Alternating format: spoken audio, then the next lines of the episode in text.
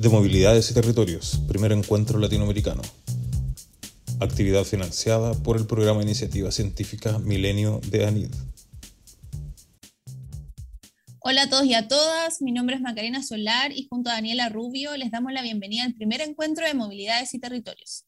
El programa de hoy lo llamamos Tomándonos los Cuidados. Este se enmarca en la línea de género y movilidades, el cual busca continuar moviendo la discusión en torno a las temáticas que han ido cobrando fuerza en los últimos años con el giro latinoamericano hacia el feminismo. Por eso hoy tenemos dos invitadas muy bacanes que nos vienen a contar su experiencia como mujeres cuidadoras y también el vínculo que han desarrollado con el territorio, entendiéndolo como aquellas relaciones sociales que producen el espacio físico que habitamos. Con nosotras hoy día está Gloria Sepúlveda, socióloga, máster en desarrollo urbano y territorial de la Universidad Politécnica de Cataluña. Está cursando un curso de especialización en políticas del cuidado con perspectiva de género en Claxo.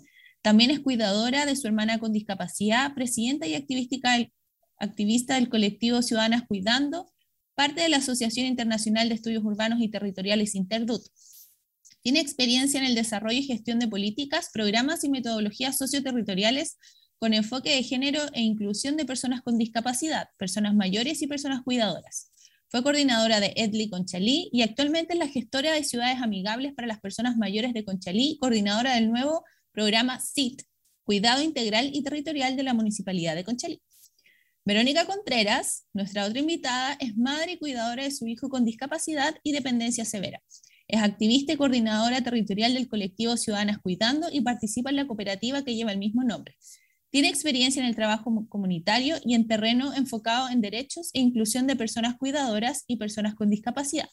Fue monitora del programa EDLI, Estrategia de Desarrollo Local Inclusivo, en Conchalí y actualmente en la misma comuna se desarrolla como monitora de cuidados en el programa CIT, Cuidado Integral y Territorial de esa misma municipalidad. Bienvenida Gloria Ibero, muchas gracias por estar acá. Un agrado tenerla en este espacio para que conversemos sobre cuidados, activismo y la ciudad. Como ya les contábamos, ellas llevan un tiempo activando desde distintos espacios para posicionar los cuidados en distintos ámbitos, como la salud, discutiendo cómo la ciudad es poco amigable con las personas con discapacidad y adultas mayores, entre otras.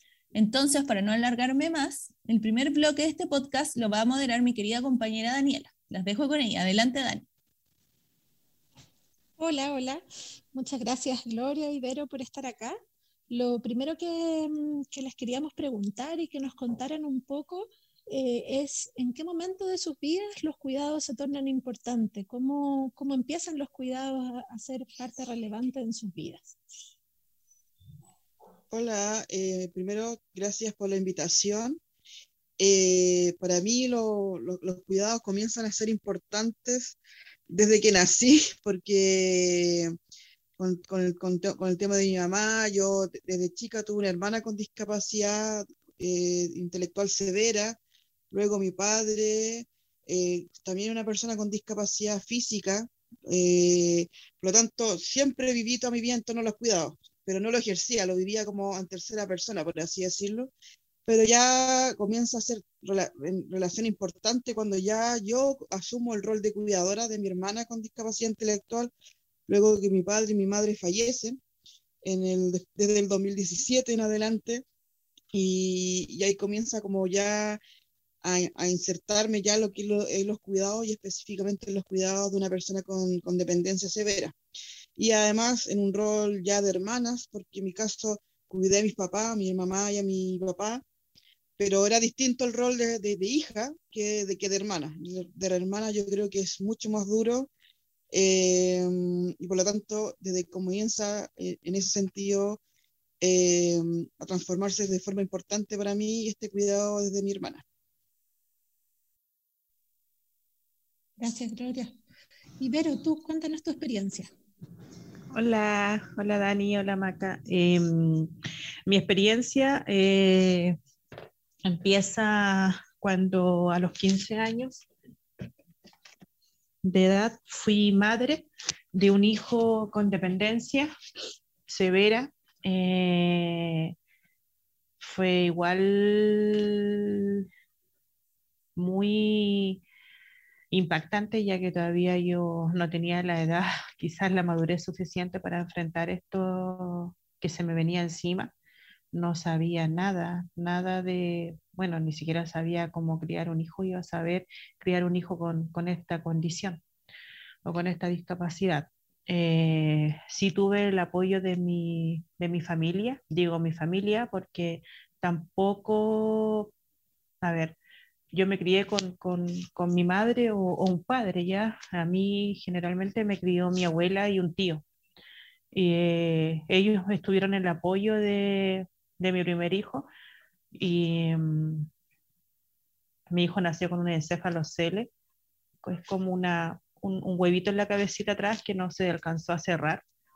Eso quedó como una masa afuera, atrás de la cabeza. Eh, nació con una patología de seis dedos eh, y con mucho daño neurológico que se tuvo que alimentar con gastro, entonces todo eso fue muy fuerte, no sabíamos muy bien cómo, cómo cuidar, cómo realmente criar a, a Boris, ya que Boris se llamaba. Eh, fue difícil, difícil la situación, eh, más cuando yo aún tenía, era menor de edad. Eh, la situación se fue llevando también muy estresante, ya que yo por ser la madre de mi hijo tenía que hacer igual responsabilidades sola, que no podían hacerlo ni mi mamá, en este caso mi abueli, ni mi tío, que era mi padre, eh, porque había situaciones que tenía que hacerlas yo, como llevar a mi hijo a la Teletón en Puerto Montt, eh, viajar una cierta cantidad de kilómetros, me tenía que quedar allá 15 días, no podía quedarme sola, lloraba, no me permitían quedarme con ninguno de los dos. Eh, y ahí supe que estaban vulnerando mis derechos, como, o sea, no lo supe ahí, recién ahora en mi segunda, en mi segunda eh, experiencia de cuidar, que la voy a contar ahora un ratito, eh, supe que estaban vulnerando mis derechos como, como, como menor de edad. Bueno, Boris falleció a los 13 años. Ya, eh, desde ahí yo dije yo no quería tener más hijos, pero se dio, se dio todo lo contrario. A los 32 años me embarazo de nuevo y a los 33 nace Bastián. Bastián nace con una patología de un síndrome de Andy Walker, que es una enfermedad poco frecuente. Eh, es un niño con dependencia también severa, 100% eh, dependiente, ya que tiene nueve años, no camina, no se alimenta por boca, se alimenta por gastro, eh, no controla esfínter, no se comunica con lenguaje, y nada, acá estamos y esas son mis dos experiencias donde me acercaron en, el tema de, cuidados. Eh, con Bastián todavía lo estoy viviendo porque está en el presente, ha sido difícil. Eh, él estuvo un año siete, siete meses hospitalizado. Esta vez no tuve el apoyo de mi familia porque me tuve que venir a Santiago, pero sí el apoyo del papá de Bastián, en el cual hemos estado llevando esta tarea y esta experiencia de cuidado los dos.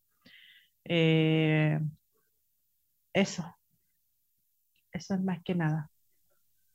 Gracias. Gracias, Verónica, por contarnos tu experiencia. Me gustaría preguntarles también a las dos cómo, cómo empezaron eh, y cómo, cómo les fue interesando, cómo se empezaron a organizar y a transformarse desde eh, cuidadoras, una, ¿no es cierto?, cuidando eh, a su hermana, otra a, tus hijos, Vero, ¿cómo, ¿cómo se transforman en activistas de los cuidados? ¿Cómo y cuándo les empieza como a surgir esta, este interés y empiezan a involucrarse ya no solo como cuidadoras, sino como activistas? Eh, bueno, en mi caso comienza en el 2018 cuando yo lamentablemente tuve que renunciar a mi trabajo. Yo trabajaba en el Ministerio de Vivienda y Urbanismo, la encargada regional del programa Campamento en los Ríos, y tuve que renunciar para volver a mi casa acá en Santiago y, y cuidar a mi hermana a tiempo completo, pensando que en un tiempo corto iba a encontrar otro trabajo y todo eso iba a solucionar. La verdad que no fue así, porque fue muy dura la experiencia de cuidar. Yo ya al mes yo ya de verdad no quería ni siquiera vivir porque es todos los días, todos los días lo mismo, eh, no hay apoyo, uno se dio cuenta que el Estado tampoco hay mucho apoyo, eh, y uno se iba sintiendo sola, eh, y en fin.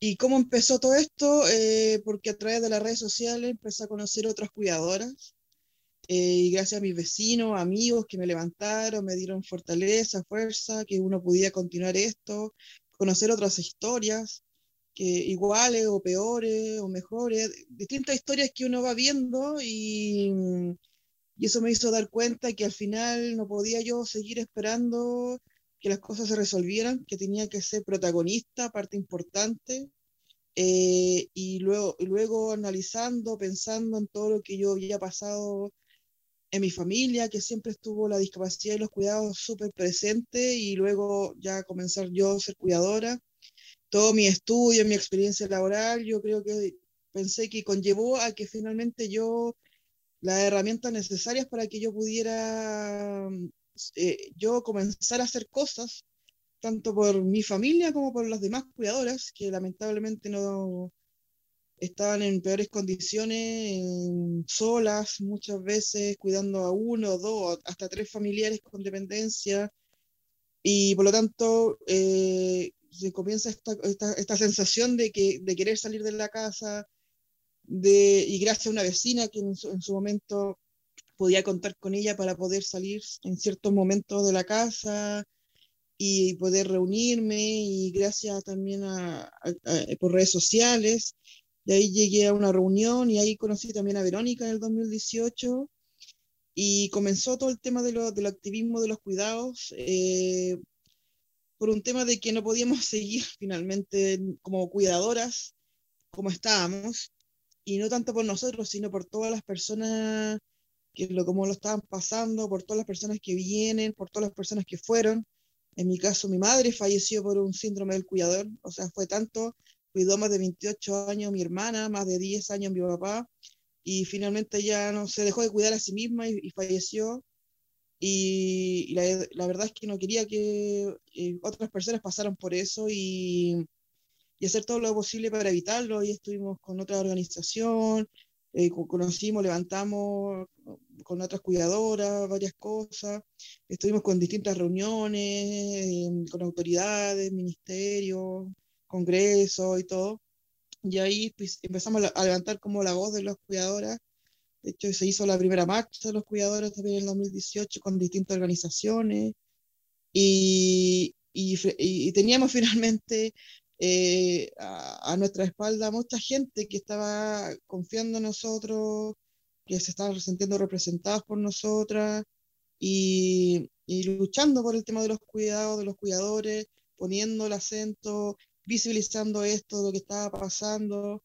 Y, y por lo tanto eh, tenía que, teníamos que finalmente hacer algo, porque si no lo hacíamos uno mismo, nadie lo venía a hacer, porque el ser un cuidador de una persona con dependencia es algo tan, tan complicado en sí mismo, porque al final vas a tener problemas de salud, problemas mentales, físicos, problemas económicos, porque conlleva una economía del cuidado muy fuerte, las familias se empobrecen, por lo tanto hay, hay muchas cosas negativas y, y que más que uno finalmente la que, la que estamos viviéndolo. Por lo tanto, nosotros tuvimos que eh, darnos tiempo, fuerza y comenzar a salir y, y, decir, no, acá estamos, esta es una realidad que está pasando, invisible en nuestras casas y necesitamos que darla a conocer a, a la sociedad. Gracias, Gloria. Y en tu caso, Vero, ¿cómo, cómo eh, se inicia este activismo? Bueno, en mi caso se inició cuando yo me di cuenta que tenía que luchar por, por ya por personas o, o por la necesidad de, de, arreglar situaciones fue cuando, cuando Bastián estuvo hospitalizado en el San Borja y bueno, de primera uno llega toda con un signo de interrogación, le asisto de caso a los profesionales, después te, va, después te dando cuenta que no es tan así, que hay negligencia, eh, y vais sacando de a poco la voz. Eh, y empezar a defender no tanto quizás mis derechos, porque yo en ese momento no tenía derechos, quizás los tenía, no lo sabía, pero quizás era más potente luchar por los derechos de mi hijo y de los niños que estaban ahí, porque aparte de Bastián habían, habían otros niños que eran del norte, de alrededor de, las regiones, eh, y también estaban, por ejemplo, Sebastián llevaba ocho meses, había niños que estaban un año, seis meses, otras mamás que venían ingresando también con patología y le esperaban también meses estar en el hospital, eh, nadie hacía nada, todo accedíamos a lo que el hospital decía. Entonces aquí se fue llevando una problemática de que en primero lo empezamos a dar cuenta de que llegamos a una UCI que no estaba bien planteada, no estaba bien formada, no habían médicos, profesionales y la iban a cerrar. Y teníamos, habíamos ahí como tres familias, cuatro familias que llevábamos tres, cuatro meses en la UCI con nuestros hijos, antes de subirnos arriba a intermedio, ¿cierto? Que es como más recuperación. Entonces ahí dijimos, no, vamos a tener que organizarnos y empezar a, a luchar. Y ahí fue cuando nos empoderamos, hicimos una reunión con los papis y las mami, entonces dijimos, no, no podemos dejar que nos cierren la UCI y nos lleven a nuestros pacientes, a nuestros hijos, así sin decirnos, porque lo iban a trasladar a nuestros hijos sin decirnos en ambulancia a otros hospitales y al otro día no iban a decir, ¿ya? Y un doctor que era bien como muy humano, digamos, él nos dio la información. Así que ahí empezamos nuestra lucha. Empezamos a llamar a televisión, después solucionamos el caso, hablamos con el director y al final se solucionó y no se cerró. Y lo otro que también luchamos arriba en el San Borja cuando los derivaron fue, fue que chutas, hicimos esto en la UCI, al final nunca más se separó este grupo de padres que jamás había hecho algo en el, en el hospital y, y, jamás había escuchado la voz de los padres. Ya subimos, a toda la familia al final nos encontraron como los problemáticos, eh, nos advertían en todos lados que éramos problemáticos. Y arriba nos dimos cuenta, porque estábamos acostumbrados que en la UCI estuvieras todo el día con el hijo o con la persona que tú cuidabas. Entonces arriba nos dimos cuenta que cambiaron las cosas no había horario, quizás había horario, pero nos decían, no, la mamá tiene un horario de tal a tal, el papá una hora, y si el papá no puede ir en esa hora, se pierde la hora y llega al otro día.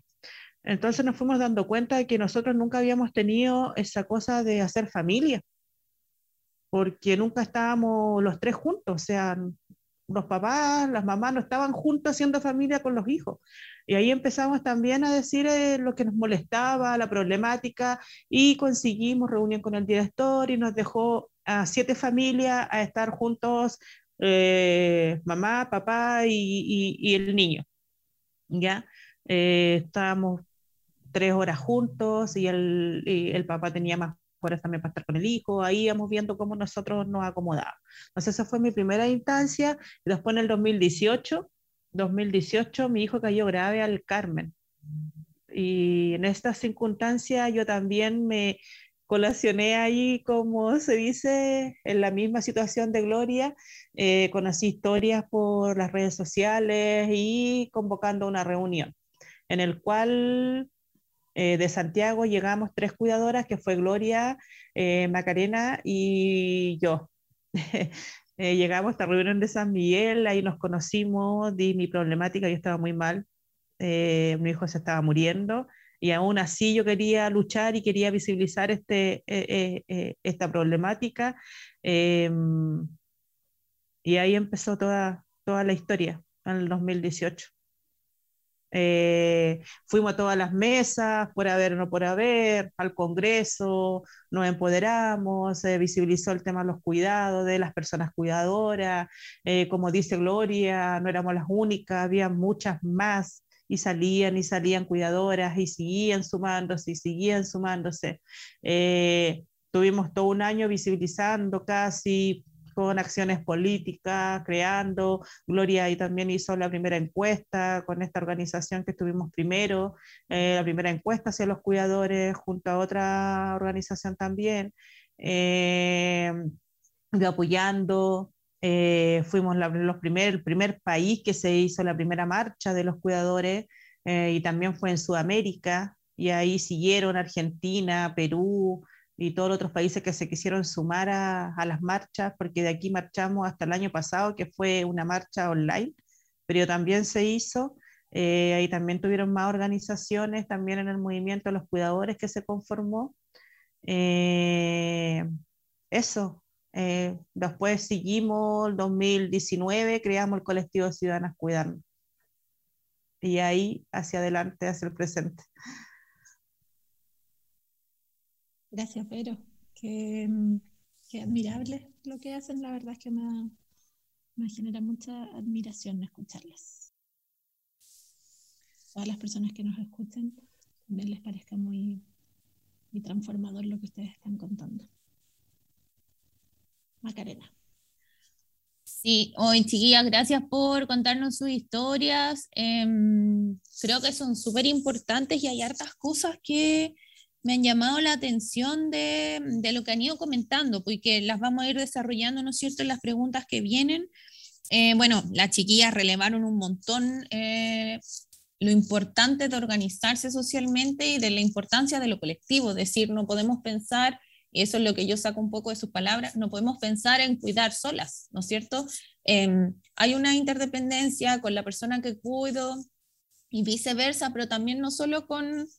Em, no también solo con las personas, sino con estos espacios que ustedes nombran como los hospitales, etcétera, y también de, de la comunidad cuidadora que generalmente en, en, su relato son mujeres. Entonces me gustaría saber eh, cuál es la, la relación que han tenido con el feminismo y cómo se ha ido transformando esta mirada a cuidar desde una mirada feminista. ¿Qué implica? Eh, cómo funciona esa organización o, cómo se aplican estos, eh, este paradigma, ¿no es cierto?, a cuidar. ¿Qué implica cuidar desde una mirada feminista? Eh, si nos pueden contar un poquito. Eh, en mi caso, bueno, el feminismo para mí es crucial, tanto teórico como en la práctica, y en relación al, al cuidar, eh, tiene que ver con esta desigualdad que finalmente más del 90% de las personas que cuidamos a una persona con dependencia somos mujeres y, y, que todavía culturalmente esté como intrínseco que el cuidado es igual mujeres, siendo que no debería ser así. Eh, el cuidado tiene que ser transversal, tener una corresponsabilidad, ser cuidados comunitarios, ser no solamente desde la mujer, sino tiene que ampliarse finalmente la mirada y es un poco lo que también nosotros con el colectivo Ciudadanas Cuidando nos hemos enfocado. También participamos directamente en distintas mesas, movimientos feministas. Eh, bueno, ahí Verónica puede contarnos más. Eh, también parte de, de, 8M, del Comité de, Trabajadores y Sindicalistas, porque también nosotros asumimos desde el colectivo que el trabajo, el trabajo de cuidados es un trabajo aunque no sea remunerado, tiene que al menos reconocerse como un trabajo eh, dentro de la problemática del, del, trabajo doméstico y de cuidados. Eh, por lo tanto, eh, lo importante es que la, la, mirada que exista desde el cuidado tiene que ser más amplia y no continuar y continuar y siendo legitimado, legitimado perdón, desde lo que es la mujer, desde que, la que es como que fuese culturalmente así y así tiene que ser, no, o sea, la cosa tiene que ser más ampliado. Eh, y, lo que hemos visto nosotros con las familias, con lo que trabajamos, eh, las mujeres también eh, sufren muchas veces violencia de parte de familiares, hermanos, padres, hijos, por estar cuidando muchas veces hay una, hay una violencia eh, posterior también, cuando, no sé, fallece la persona que, que, tenía dependencia, en este caso, si son padres, eh, con el tema de la herencia, con el tema de, que despojan a todo, a todo lo que es la mujer finalmente posterior a que, sea, que fue una cuidadora. Entonces, no hay, primero, no hay un reconocimiento a la labor de, cuidar, en este caso es un trabajo. En nuestro país tampoco existe un apoyo ni en relación a ese rol. Eh, finalmente las, las mujeres se, se, rascan con su propia uña dentro de sus casas al cuidado de, de, de, de, una persona con dependencia, en este caso lo que nosotros como colectivo nos enfocamos. Eh, hay mucha soledad, mucha, mucha, mucha soledad, muchos familiares que no, no apoyan a la persona con discapacidad ni a la persona cuidadora. Por lo tanto, eh, la mirada feminista es crucial para poder resolver el tema y poder avanzar en una sociedad más inclusiva y que el cuidado sea finalmente un cuidado comunitario. Oye, Vero, ¿y tú qué nos puedes contar de eso? Em, mira, para cerrar un poco lo que dijo Gloria, em, chuta, es, gran verdad la, pregunta, porque al final los cuidados recaen en, el género femenino de, de, la mujer, ¿cachai? O sea, a ver, de esto viene desde años, quizás desde cuando se creó el mundo que nosotros cargamos con el tema de los cuidados. Eh, encuentro que, que ya hay, en, pleno siglo XXI ya, ya es tiempo de, de, estos cuidados, sean con corresponsabilidad, em, que no, que, relativamente que no las mujeres acepten cuidar solas, porque acá hay una problemática de que, pucha, si se enferma un papá, se enferma la mamá, eh, algunas mujeres así como, ya, yo lo voy a tener que cuidar, soy la mujer.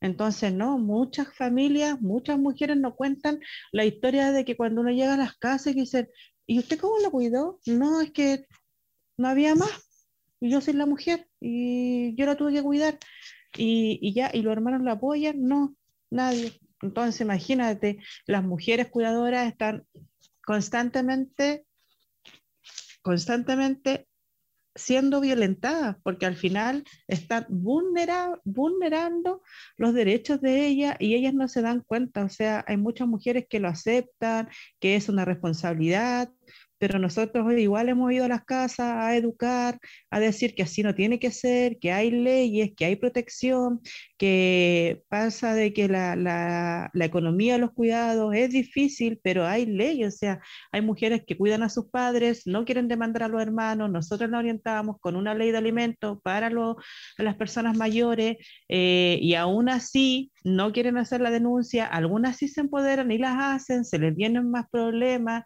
Eh, no sé, esto, una complejidad, el cuidar una complejidad enorme, eh, como dice Gloria, en la herencia, hay mucha violencia, te empobrece, eh, es como una, es como que te da una lepra, es como que cuidar se lo cargan a las mujeres y todos desaparecen como que estoy enferma, así como, no, chao, me va a contagiar. Entonces, aquí igual estamos el colectivo, la responsabilidad que tiene de educar a las mujeres, de pedir que, que solamente ellas no son las responsables del cuidado. Está el gobierno, está el Estado, está el municipio, están otras organizaciones, está la comunidad, los vecinos, el espacio, los territorios, las, entidades, las instituciones, o sea, en, realidad aquí lo que llevamos es como decir, chuta, no están solas, de verdad que no están solas. Y por estar cuidando en 24 paredes, 24/7, ellas se olvidan que existe todo este mundo exterior. Entonces nosotras lo que hacemos es llevar todo esto a las casas y tratar de que esa mujer, vamos a hablar aquí de mujer, pero en sí igual quiero recargar que también tenemos hombres y que son cuatro, pero los hay, y también hay hombres que cuidan, ¿ya? Pero aquí la mayoría son mujeres. Eh, entonces nosotros tratamos de llevar esto, esta red esta red de apoyo a las casas y empezamos a establecer, o sea, que no esté cuidando sola, en lo que más apoyemos, si le falta esto, le falta algún trámite, ahí lo llevamos.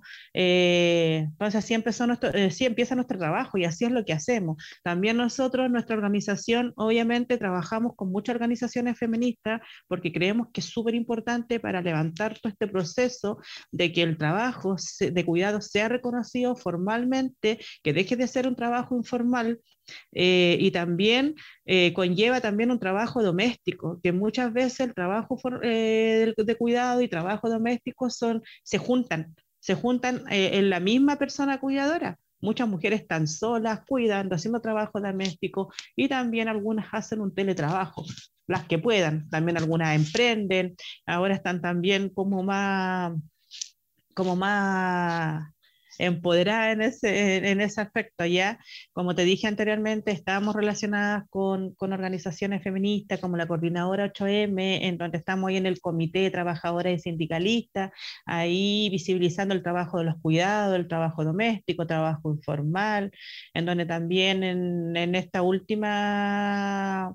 Eh, Día de, la Mujer de 8M, yo fui vocera en representación de, del trabajo en los cuidados, del trabajo doméstico, del trabajo informal, y ahí lo estuvimos visibilizando, hemos marchado con la coordinadora, hemos hecho lienzo, marchado con el trabajo en los cuidados, eh, estamos también en, en en estos espacios de la red feminista los cuidados, en FENTI, en, mesas también relacionadas al, feminismo. Entonces aquí es un tema de que yo creo que hay que levantarlo entre todas, entre todas, porque esto es un, un, trabajo que a pesar que algunas los toque más pesado, como las que cuidamos a personas con dependencia y discapacidad, no deja de ser ni dejar de lado a otras mujeres que también cuidan.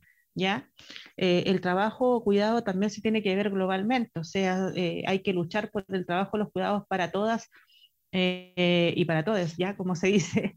Eh, entonces, esa es nuestra relación, ese es como, como tener esta relación del, del enfoque feminista, porque obvio, si el cuidar nos toca mayoritariamente a las mujeres, y esto hay que cambiar, esto hay, hay, que transformarlo todo para que cambie. Sí, pues bacán. Oye, chiquilla, em, creo que hay algo súper importante que ustedes han recalcado como desde esta perspectiva que, em, feminista que les permite, ¿no es cierto?, ahondar en los cuidados, que una cosa, repitieron harto de que las mujeres están solas cuidando. Eh, dentro de las cuatro paredes de la casa, ¿no es cierto? Pero también que ustedes a través del colectivo y de la, de la activación, ¿no es cierto?, de este tema en distintas organizaciones, como han mencionado, hay un proceso formativo que ustedes han asumido, por decirlo de alguna forma, de acompañar a estas mujeres en diversas esferas de la vida, ¿no es cierto? Ya sea en temas jurídicos, de acceso a beneficios y programas, y también acompañan en, en una, me imagino que es como una campaña de que em, de alguna manera hacerlas entender de que no están solas, ¿no es cierto? Entonces me gustaría que quizá, esta es una, una pregunta improvisada, pero ¿cómo integran ustedes el autocuidado? Porque algo que me gustaría relevar de la conversación es que ustedes siempre hablan de no solo de la persona que recibe cuidados, que generalmente es quien se lleva la atención, sino que hablan mucho de las cuidadoras. Y me parece eso súper importante de relevar, porque generalmente la atención se pone en quien recibe em, el cuidado, ¿no es cierto? Entonces, ¿Cómo integran el autocuidado quizás en la práctica del activismo o cómo se materializa este autocuidado? Eh, ¿Cómo estas mujeres pueden acceder, no sé, a tener un día para, no sé, juntarse con su amiga o hacer cosas que necesiten ellas o tener tiempo para ellas? ¿Cómo, cómo trabajan esa área? El tema del autocuidado, bueno, es algo que siempre se nos dice que hay que hacer, pero es súper difícil eh, llevarlo a la práctica, porque como contábamos, eh, uno está sumergida muchas veces 24/7 en el labor del cuidar, por lo tanto es difícil decirle a alguien, no, tienes que tomarte un respiro, un tiempo y hacerlo, solo, solo al decirlo, pero pero bien como tú decías, a, través de este acompañamiento, porque nosotros vamos a las casas, vamos a los domicilios, Verónica está permanentemente todos los días llamando por teléfono a las cuidadoras, también nos reunimos otra vez por, por telellamada y cuando podamos, cuando, eh, cuando el año pasado, por ejemplo, fin de, fin de año, cuando el tiempo esté mejor, hacemos algunas reuniones también presenciales eh, y haciendo charlas, charlas eh, sobre los cuidados, sobre el autocuidado y con, y con metodologías que nosotros también hemos estado em, viendo, porque no existe una receta finalmente en relación a los cuidados. Nosotros hemos, eh, no sé, a prueba y error, viendo cuál es la mejor forma también de acercarnos también a las personas cuidadoras, porque hay de todo, hay personas cuidadoras que no quieren nada, que al principio nos rechazan y otras veces después uno se va ganando la confianza, después existe una, una, vinculación mayor y, y, luego se va viendo todo un, un, camino, mucha gente no, no, cree finalmente lo que hacemos al principio, después ya se dan cuenta que, que, no, solo, no solo vendemos como la bomba, sino de verdad existe una entrega de herramientas, porque la idea no, no es eh, hacerle todo y, mejorarle su calidad de vida, porque no somos magas, pero sí por lo menos mostrarle un camino distinto que nosotros mismos como cuidadoras cruzamos, que un camino de conocer otras cuidadoras, un camino de conocer la oferta pública y privada que existe en relación a los cuidados, la discapacidad. Y como tú bien decías, nosotros siempre nos hemos enfocado a las personas cuidadoras como un usuario, no como el acompañante de, de la persona con discapacidad o dependencia, sino es un usuario la persona cuidadora con sus necesidades, con sus sueños, con sus propuestas distintas a la persona que, que tiene discapacidad y dependencias. Siempre se trata como si fuese uno y no, son dos personas totalmente distintas. Eh, por lo tanto, hay que tratarlas como un usuario más. Entonces, cuando uno habla de personas, habla de personas con discapacidad, personas mayores y también nosotros ponemos el acento en personas cuidadoras. Y, y lo importante de todo esto del autocuidado, volviendo al tema, eh, es un poco tratar también de encontrarse con uno mismo, el, el, de entender finalmente por qué estás cuidando, porque al final es una decisión, independiente que uno siente que una imposición social o familiar, pero finalmente también es una decisión personal.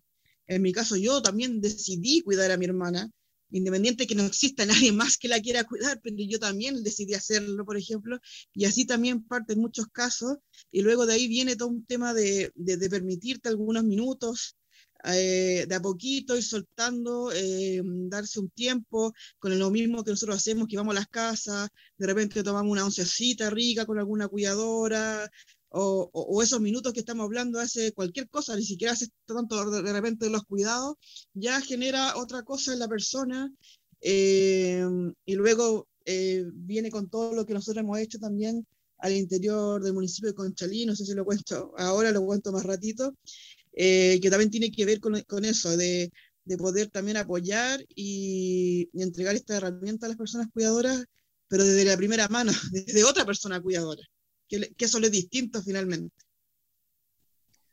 Y tú, Berito, ¿cómo visualizas em, el autocuidado? ¿Cómo en el fondo lo, practicas también?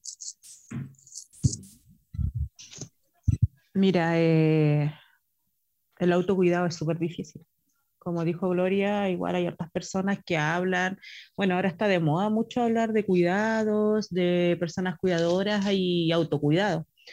Eh, especialmente detrás de, realmente voy a ser súper fría lo que voy a hablar, ¿ya? Porque nos hemos dado cuenta que mucha gente habla de la teoría, eh, hablan del autocuidado, pero lo hablan como de, de, de, un escritorio hacia afuera, ¿ya?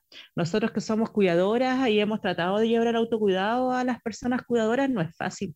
No es fácil, no es fácil decirle a alguien por una charla, decirle, no, es que es necesario que te cuide, es necesario el autocuidado para ti, tienes que maquillarte, tienes que salir, tienes que peinarte, bañarte y todo eso. Entonces, eso no es fácil, menos para cuando mujeres están solas cuidando, están cuidando de una persona que depende de ella y están sosteniendo una vida.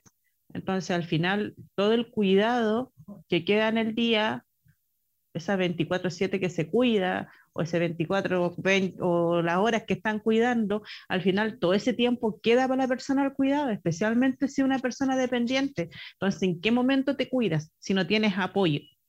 ¿Con qué alegría te vaya a ir a alisar el pelo? ¿Con qué alegría te vaya a bañar? No, no, con cuídate vestir, con cuídate vestir. Hay cuidadores que andan todo el día en, en pijama, en pañales en pijama. Eh, yo, por ejemplo, estuve sometida también a un tiempo así, o sea, demacrada, pijama, no quería hacer nada, no un tiempo para bañarme. Y no hay tiempo, porque al final una persona dependiente, imagínate, tenés que estar todo el rato pendiente. ¿Cómo te irá a meter a la ducha? Hasta cuando llega alguien y te puede ayudar y decir, chuta, te podéis quedar 10 minutos o verlo 10 minutos y yo me echo una bañadita. Y así es la realidad. No es esa realidad que te dicen hablemos del autocuidado y punto. No, hay que saber practicarlo, hay que saber estar ahí, hay que saber vivirlo. Y por eso es tan delicado también hablar de autocuidado con las familias cuidadoras. Porque al final ellas dicen es que no puedo. ¿Y por qué no me pueden entender que no puedo? Entonces, uno tiene que ir metiéndose de a poquito, como dijo Gloria, no muchas tienen confianza. Eh, este asunto de llegar a las casas y esta experiencia también de llegar a las casas y decir que somos cuidadoras y decir, oye, eh, yo también soy cuidadora, sé lo que estás pasando, estoy en tus zapatos porque yo lo vivo, lo vivo también como tú. Eh, eso ayuda mucho ayuda mucho porque ahí las personas cuidadoras, las mujeres abren su corazón, hay mujeres que no confían mucho en, nadie, ni en los profesionales, porque ellas sienten que todo está malo, eh, se han sentido abandonadas siempre en su vida. Entonces el colectivo nos ha ayudado mucho a sobrellevar este autocuidado de a poco, no es llegar y decirlo, no es llegar y implementarlo, pero sí lo hemos logrado, ya tenemos cuidadoras que ahora ya por lo menos vamos a sus casas, maquilladas, tan contentas, se sienten más apoyadas, eh, ya salió esos ojos tristes, ya se fueron, eh, se fueron se fue esa angustia, obviamente que siempre está la preocupación ellas, pero ahora se sienten más apoyadas, están emprendiendo, tienen ganas de hacer cosas, eh, ganas de realizarse también como mujeres. Y nada, pues, y más adelantito ahora vamos a hablar también de, de, del proyecto que estamos implementando, que, que, esto ha sido una maravilla para muchas familias. Eh, se pueden hacer cosas, con esfuerzo sí se pueden hacer, pero sí ha costado, ha costado harto porque no es fácil que dos cuidadoras salgan ahí a, a luchar y a decir, ¿saben qué? Vamos a hacer esto y costó, costó, pero se puede se puede. Y también nosotras tenemos que tener también ese autocuidado porque si no, no, no, no, no, no soportamos también muchas cargas. Porque a pesar de, de nosotras estar cuidando, también se nos están acumulando eh, tensiones y cargas de otras familias. Entonces, igual es complicado, tenemos que saber llevarlo, si no nos vamos, si no nos volveríamos locas. Es, Oye, chiquillas, sus relatos son realmente conmovedores. Em, y, creo que, entre, entre todas las palabras que nos cuentan van tirándonos claves más o menos de cómo significa esta experiencia de cuidar, ¿no es cierto? Y en las cosas que han dicho últimamente hablaban de estar encerradas entre cuatro paredes, Em, que, en qué tiempo te vas a duchar, porque no puedes dejar a esa persona sola, ¿no es cierto? O desprovista de, del cuidado, de, la atención necesaria y que en el fondo sí es la realidad. Y me gustaría un poco tensionar esas, em, esas frases para preguntarles qué relevancia tiene el espacio y la ciudad en la práctica de cuidar, porque yo sé que ustedes, bueno, también trabaja en el tema de la ciudad, de la espacialidad, de, cómo son esos espacios y también en lo que decían, por ejemplo, Lavero comentaba de que se tuvo que venir de Valdivia a Santiago eh, porque no estaba la infraestructura en el hospital para cuidar a su hijo allá, em, que tuvieron que disputar el espacio del hospital para poder reunirse como familia, ¿no es cierto? Independiente de que sea un espacio quizás de un cuidado de salud súper extremo en las medidas, etcétera, ¿Qué tan importante también es eso? Pero también qué, qué tan importante es el espacio en este cotidiano, en la casa, en la calle, en las veredas. Me gustaría que si nos pudieran contar un poquito más de eso. Gloria, partimos contigo. sí, el espacio y la ciudad son muy importantes porque el cuidar está dentro de un territorio, está dentro de las casas, como nosotros contábamos anteriormente, invisibilizado dentro de los hogares, eh, dentro de un barrio, dentro de una comuna, dentro de una ciudad, que finalmente son distintas escalas y que eso puede ser más fácil o más difícil el, el labor de cuidar. Eh, nosotros como colectivo siempre nosotros nos, nos impulsamos y nos creamos con el objetivo de impulsar una ciudad cuidadora, entendiendo de crear esta ciudad cuidadora tenía que albergar este espacio que fuese acorde y que sea un apoyo, así como nosotros exigimos un apoyo de la familia, del Estado, pero también exigimos un apoyo del mismo espacio, del mismo barrio, de la ciudad, que acoja y nos apoye como personas cuidadoras y que se haga, se haga más fácil la tarea del cuidar. Y en ese sentido, cuando nosotros creemos el 2019 el colectivo, eh, empezamos a agruparnos, a hablar con las cuidadoras, reunirnos, ver bien cuáles eran las problemáticas que teníamos. Y yo luego eh, me reúno con el alcalde de Conchalí, porque el colectivo de Conchalí, René de la Vega, le planteamos lo que nosotros nos pasaba, que era importante poder trabajar en conjunto con las personas cuidadoras, con el colectivo, etc. Y luego él eh, entendió y se comprometió mucho con el tema, eh, tanto así que me dio la oportunidad de poder coordinar el ETLI en Conchalí, que es la Estrategia de Desarrollo Local Inclusivo, un proyecto que, que la municipalidad se, se ganó es un proyecto financiado por el SENADI, el Servicio Nacional de la Discapacidad, y, y, ejecutado por la Municipalidad de Conchalí. Por lo tanto, nosotros desde diciembre de 2019 que asumí hasta ahora, hasta, hasta la semana pasada, estuve eh, coordinando el proyecto eh, eh, y lo que hicimos, que fue distinto, fue incluir la mirada de las personas cuidadoras eh, así como dice eh, eh, una estrategia de desarrollo local inclusivo, de poder colocar en, el eje, el acento en, en, implementar una gestión municipal inclusiva. Obviamente para Senadi está abordado más específicamente hacia la discapacidad, pero nosotros, como contaba anteriormente, asumimos que son ambos. Tiene que, ah, en este caso nosotros trabajamos por la discapacidad, pero también por las personas cuidadoras, por los cuidados y por lo tanto, siempre en toda la estrategia abordamos ambas personas, entregándole los servicios a ambas personas, articulando a ambas personas, cuando hacíamos concientización, cuando hacíamos talleres, eh, trabajo, actividades y todo, siempre iba dirigido hacia ambos, tanto el cuidador como la persona con, con discapacidad.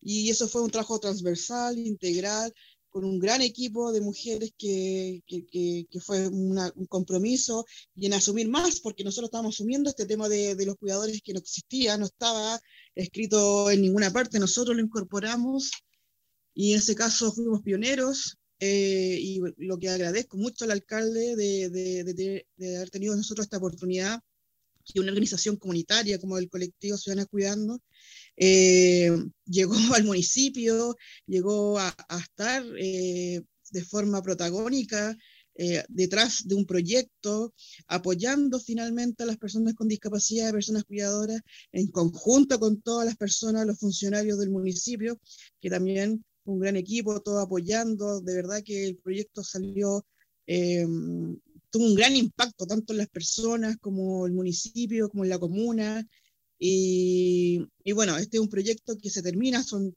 son ciertos meses y luego tiene que tener un fin porque finalmente el objetivo es que al final la comuna, el municipio asuma finalmente el, esta necesidad y, y, una continuidad de trabajar con las personas con discapacidad y las personas cuidadoras en, en nuestro caso. Y, y, la de, y, la de, y la cual también se asumió y yo también cuando estábamos el año pasado yo se postuló al proyecto eh, Ciudad Amigables con las personas mayores, donde en este momento también soy parte de eso hasta octubre de este año, donde estamos haciendo un, diagnóstico, eh, levantando todas las necesidades de personas mayores. Eh, y que con Chalí nosotros tenemos muchas, muchas personas mayores que son cuidadoras y muchas personas mayores con discapacidad. Por lo tanto, cada una de nosotros empezamos a implementar una, un enfoque que tiene que ver con una comuna inclusiva, que fue gracias a Letly, luego una comuna amigable, que es gracias a Ciudad Amigable, y también el, al final el resultado es una comuna eh, cuidadora, que es finalmente el proyecto que ahora estamos nosotros, que, que, también el alcalde quiso darle continuidad a lo que hicimos por el ETLI y que se llama el programa CIT de Cuidado Integral y Territorial, y que trabajamos directamente en el Departamento de Salud, pero vinculado con, con Dideco, vinculado con el programa de dependencia severa, eh, vinculado con, con, lo que estábamos haciendo hasta, hasta, el momento, pero mucho más, porque ahora se van sumando más cosas y seguimos los territorios, seguimos eh, desde parte mía como coordinando, Verónica como monitora cuidadores, tenemos un masoterapeuta para las personas cuidadores, para las personas con discapacidad, un terapeuta ocupacional, y luego también va a asumir una asistente de cuidados para apoyar también a las personas en las casas, para que puedan tener algunas horas para poder dedicarle a, otras cosas a las personas que son cuidadoras. Por lo tanto, eh, es, es, una forma global y que siempre en todo este trabajo que hemos hecho con el municipio, con el colectivo, ha estado finalmente el acento en, en la ciudad como una parte importante para poder que sea más, mejor eh, inclusiva una ciudad cuidadora, amigable y que finalmente responda y, apoya al proceso y el labor de cuidado. ¿Y tú, Vero, cómo, cómo crees que, mm, que es la importancia del espacio y la ciudad en la práctica de cuidar?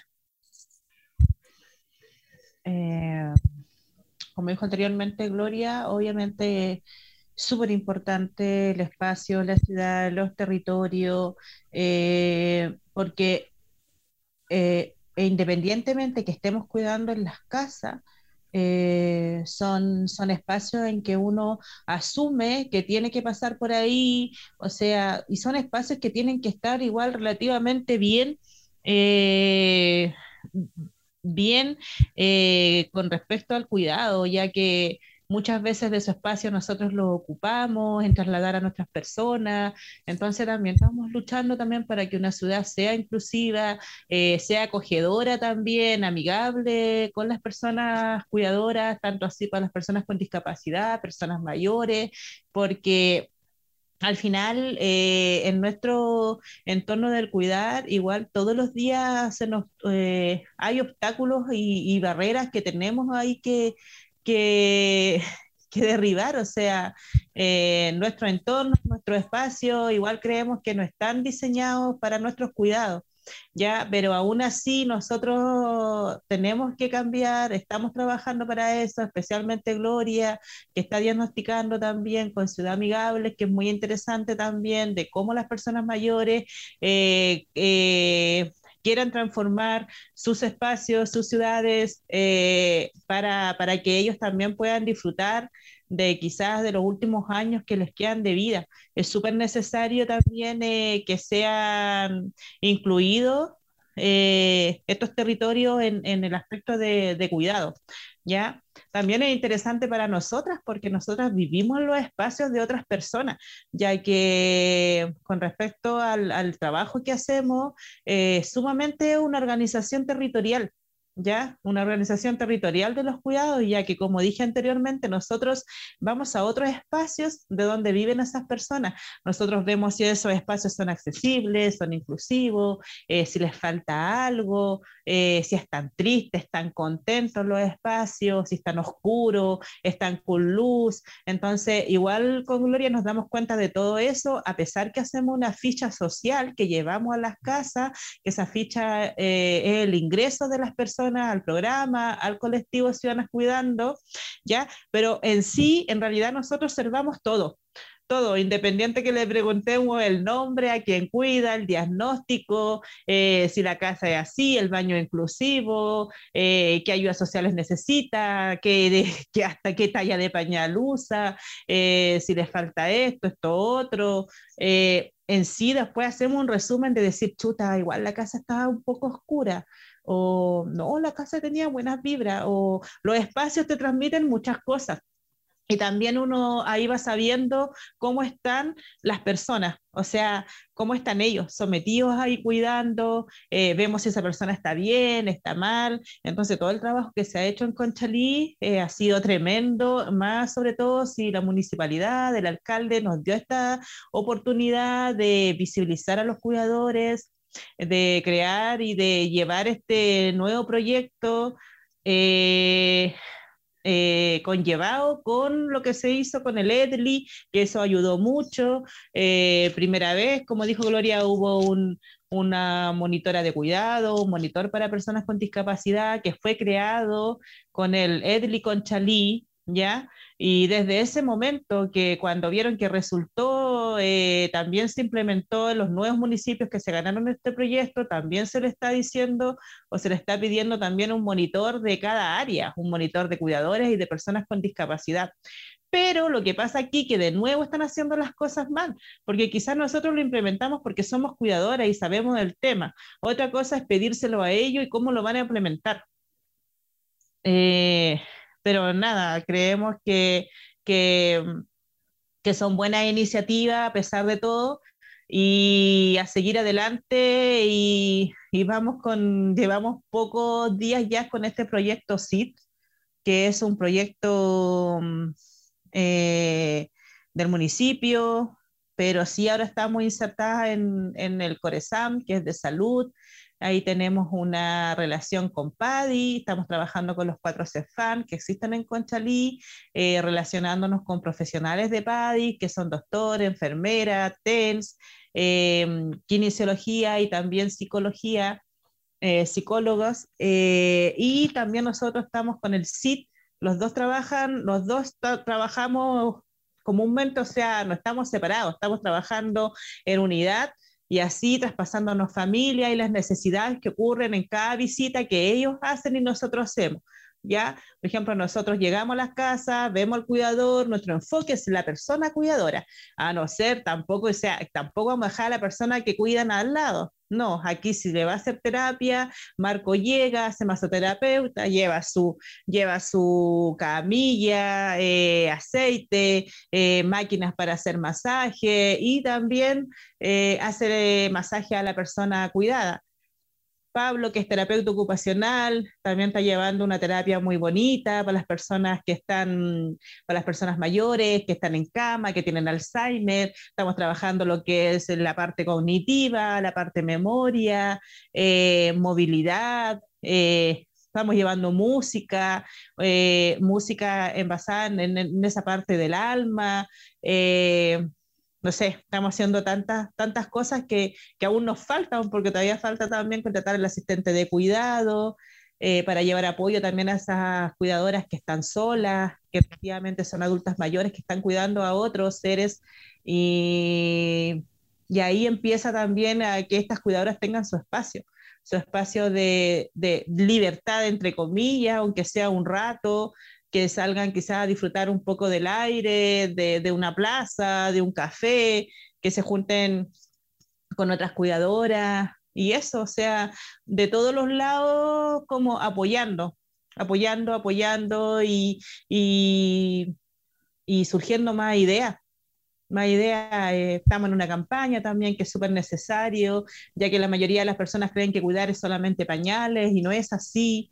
En estos espacios de casa encerradas también hay una necesidad, una necesidad sanitaria que no se ve, que es el tema de la sábana, el tema de las camas, eh, que está constantemente cambiándose, eh, es una sobrecarga para la cuidadora estar lavando constantemente ropa de cama, entonces la necesidad de tener un stock de cama eh, es fundamental para llevar esta sobrecarga a los cuidados. O sea, es un tema relativamente muy, muy grande. no, no influye en todo. En todo.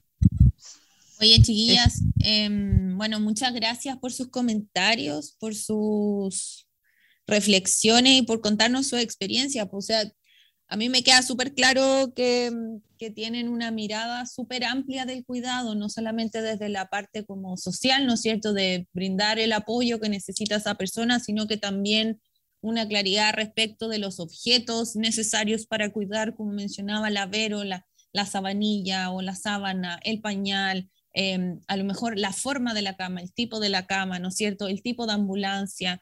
Entonces, eso me deja pensando en, en el fondo, cómo estas infraestructuras de cuidado son necesarias no solo dentro de las cuatro paredes del hogar, como mencionábamos, sino también eh, cómo esta infraestructura social y física de los cuidados nos permite eh, movernos y cuidar a través de la ciudad, ¿no es cierto? Em, y en ese sentido me parece súper interesante em, cómo hablan de ampliar la visión de los cuidados, ¿no es cierto? La corresponsabilidad, em, esta mirada colectiva. Entonces, eh, esta complejidad que decía Lavero eh, me parece súper interesante de analizar y de seguir trabajando, de profundizar en esto. No sé si la Dani quiere eh, hacer un comentario como para ir cerrando. Eh, no, solamente darles las gracias, em, darles las gracias por, sus relatos, por sus experiencias, por cómo podemos invitar eh, a las personas que nos están escuchando justamente a ver em, estas actividades de cuidado tan invisibilizadas que ustedes nos comentaban y que todas las personas que en el fondo eh, no tenemos esa experiencia seamos capaces de reconocer lo que eso significa y como ustedes mismas lo comentaban, cómo cuestionarnos de alguna manera cómo podemos colectivizar eso, ¿no? Y hacernos cargo como sociedad de esos cuidados y no dejarlo de manera tan individualizado en la responsabilidad de las, de las mujeres em, que tienen que cuidar a sus familiares. Muchas gracias. Chiquillas, no sé si quieren hacer algún comentario más. Yo les agradezco de antemano. Si no, vamos cerrando. Ustedes me cuentan. Eh, yo agradezco la instancia.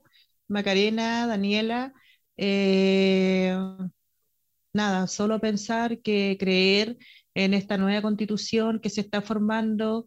Eh, que se visibilice el trabajo que hemos trabajado con organizaciones feministas, hay muchas que son constituyentes, eh, defendiendo el trabajo de cuidado, defendiendo el trabajo doméstico, sobre todo el trabajo informal, que quede pacmado, que quede ahí consolidado en la constitución, ya basta de trabajo informales, ahora va el reconocimiento de los trabajos del cuidado y del trabajo doméstico. Eso es todo y el futuro se venga mejor para muchas personas cuidadoras, especialmente para muchas mujeres. Gloria, ¿algún comentario? Sí, que bueno, también agradecer la instancia y la invitación. Y, yo creo que lo importante como de forma de reflexión eh, es poder trabajar en conjunto los distintos actores. En este caso, nosotros como organización comunitaria, en conjunto con el municipio, la academia, otras fundaciones, empresas, finalmente, en relación a los cuidados, en relación a la ciudad. Nosotros aquí también, eh, no sé si lo habría, no me acuerdo, pasa que no lo mencioné, que armamos una red de cuidados súper fuerte eh, en relación a lo mismo que tú decías, Maca, esta, infraestructura, esta relación, esta red, estas derivaciones, este, este trabajar en conjunto. Porque como decíamos, los cuidados no pueden ser de forma solitaria otra vez solo de mujeres, sino tiene que ser eh, que, todo, eh, que todo esté finalmente en red, en, un trabajo articulado a nivel territorial, eh, y por lo tanto hacer énfasis también en eso, que no se puede trabajar, si se habla de cuidados, desde una sola mirada o desde una sola institución, sino se tiene que trabajar en, en, colectivo, en conjunto, a nivel de distintas redes locales, nacionales, regionales, y nosotros como organización comunitaria también eh, podemos aportar mucho, mucho de nuestra experiencia, nuestros conocimientos.